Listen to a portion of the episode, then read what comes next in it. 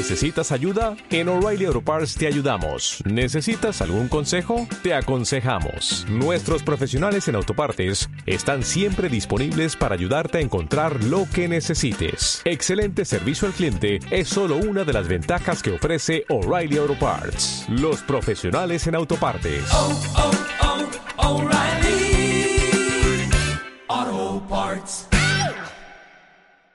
Hola, muy buenos días. En principio este vídeo iba a tratar sobre las madres de la Plaza de Mayo, pero muchos argentinos me habéis escrito diciendo que si no hablaba antes de Perón, pues como que no se iba a entender nada. Así que como yo soy un mandado, pues venga, vamos a hablar de nuestro querido Perón y su accidentada historia. Ya os aviso que lo que vais a escuchar a continuación es una auténtica locura, ya que la historia de Argentina da como para estar un año solamente sacando vídeos de ellos, porque allí conviven con gente un poco loquens. ¿Qué paciencia tenéis, Sainz? Venga, intro.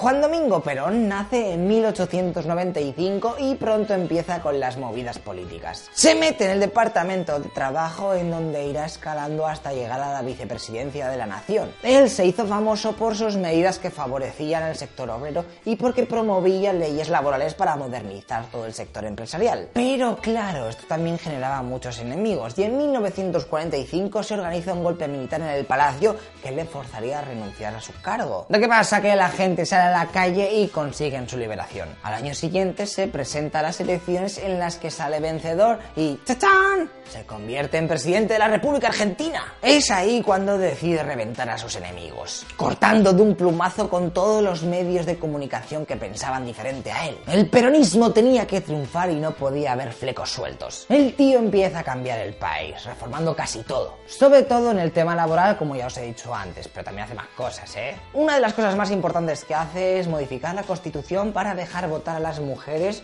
y también te pone una cláusula que puede volver a ser reelegido. Y hecho esto, promueve unas elecciones para 1951. Su segunda mujer, Eva, era una auténtica crack, famosísima por todo el país. Os recuerdo que la primera había muerto de cáncer de útero. Lo mismo que te va a pasar a ti, Eva, pero no me voy a adelantar. Eva, Evita para los colegas, manejaba el cotarro de las masas gracias al movimiento social que estaba promoviendo, creando escuelas, hospitales para los más desfavorecidos. Vamos, una Lady Di de la época.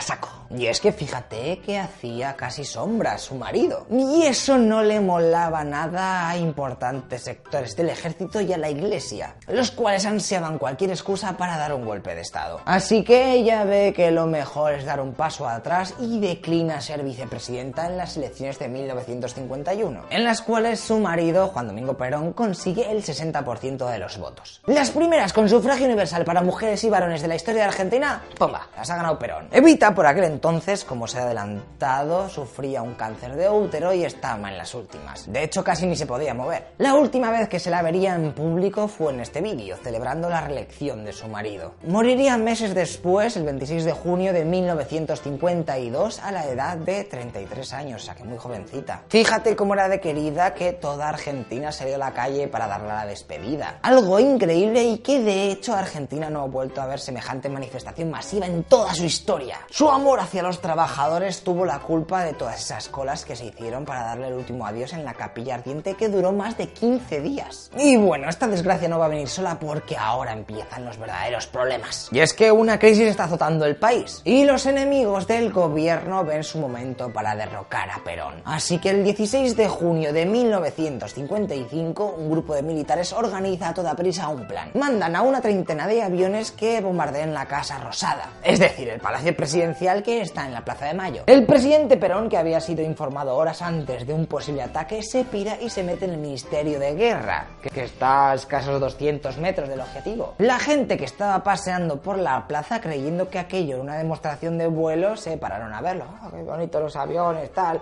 cuando de repente empiezan a caer bombas. Y las ametralladoras de las naves abren fuego también. Pero es que esto no es todo, porque los sublevados no se habían cortado ni tres y estaban usando bombas de fragmentación. Su intención, como ya os he dicho, era asesinar al presidente, pero lo único que consiguieron fue una sangría entre los civiles. 364 muertos y 800 heridos.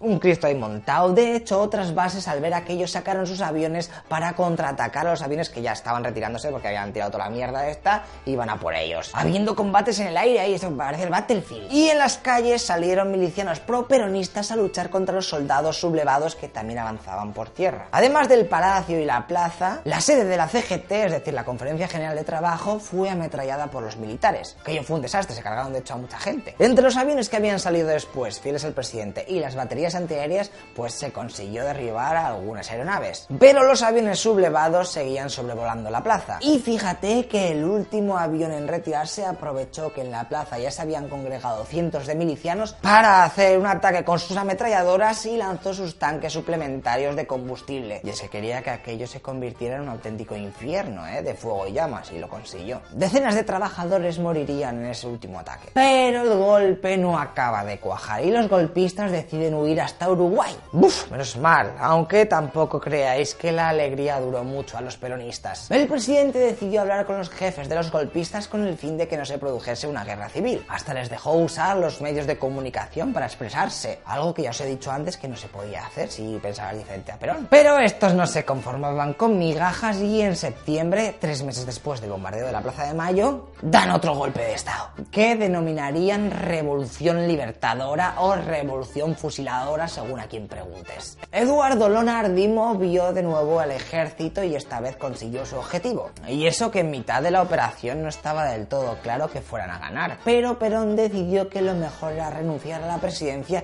y que de esa manera cesasen el fuego. Las milicias de los trabajadores que habían pedido enérgicamente que se les diesen armas para poder defender al gobierno se tienen que quedar con las ganas ya que no les dan ni miel. Así que chan chan, Perón coge las maletas y se exilia a Uruguay. Eso sí, antes de todo eso había colocado a una junta militar para que tuviera el poder, pero la cual poco puede hacer y se rinde ante los sublevados. El nuevo líder del país, o sea, uno del ejército, tampoco es que vaya a durar mucho ya que le ven demasiado light. Y al final terminan poniendo a otro dictador, Pedro Eugenio Aramburu, el cual mete más mano dura contra los peronistas. De hecho, fíjate que no podías decir en público el nombre de Perón o de Evita, ni tener en casa libros o fotos suyas, bajo pena de seis años de cárcel.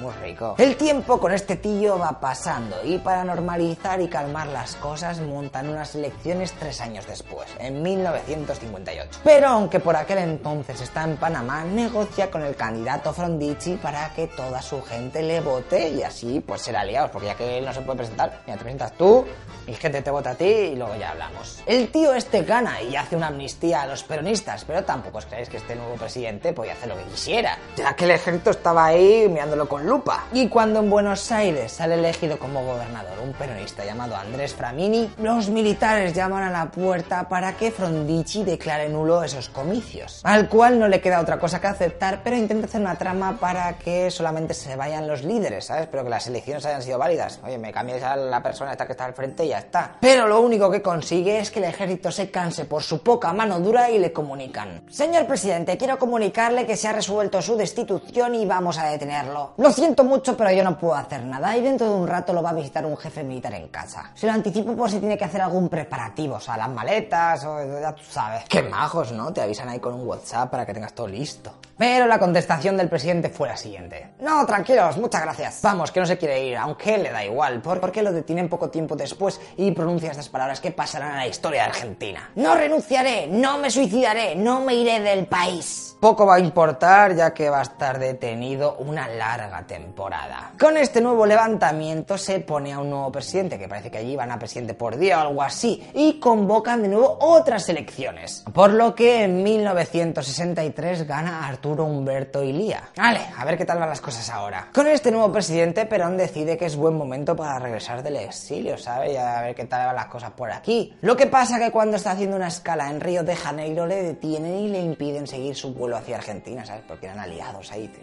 A mí me han dicho que no puedes pasar, lo siento, I'm sorry, my friend. Entonces, ahora que soy como Tom Hanks aquí, no soy de ningún lado, ¿qué? Lo que había pasado es que el nuevo presidente de Argentina no quería tocar mucho las narices a los militares, a ver si iba a correr la misma suerte que el anterior presidente. Así que Perón se tiene que volver a Madrid, donde estaba siguiendo con detalle todas las movidas que estaban ocurriendo en su país. Pero a que no sabes qué pasa tres años después. Pues que hay otro golpe de estado de los militares, tío. Argentinos, madre mía, ¿eh? ¿Sois fans de esta mierda o qué pasa? Tropas llegan a la Casa Rosada y le dicen al presidente, vente con nosotros que te vamos a derrocar, pero tú tranquilo que no te vamos a hacer nada. Lo que pasa es que él contesta que no que eres el jefe del ejército y que se piren. Lo único que ha conseguido es que a la hora todo el palacio esté rodeado por el ejército. Así que de nuevo unos soldados vuelven a entrar a su despacho. O te vienes o no podemos asegurar la integridad física tuya y la de tus colegas, ¿sabes? Porque vamos aquí con armas, a lo mejor, ¿sabes? Lo que dijimos en Chile, esto es muy parecido. Al final acepta regañadientes y se pone una junta militar a gobernar el país. Estamos en 1966. Juan Carlos Onganía, por Dios y por favor, dices que estás promoviendo la revolución argentina. Pero es que entre tantos presidentes, revoluciones, golpes de estados, estáis volviendo a la gente loca, tío. En este nuevo periodo, un grupo de fans de Perón, los montoneros, consiguen secuestrar y asesinar a sangre fría al expresidente Aramburu por culparlo de haber hecho el golpe de estado que había quitado del poder a su líder.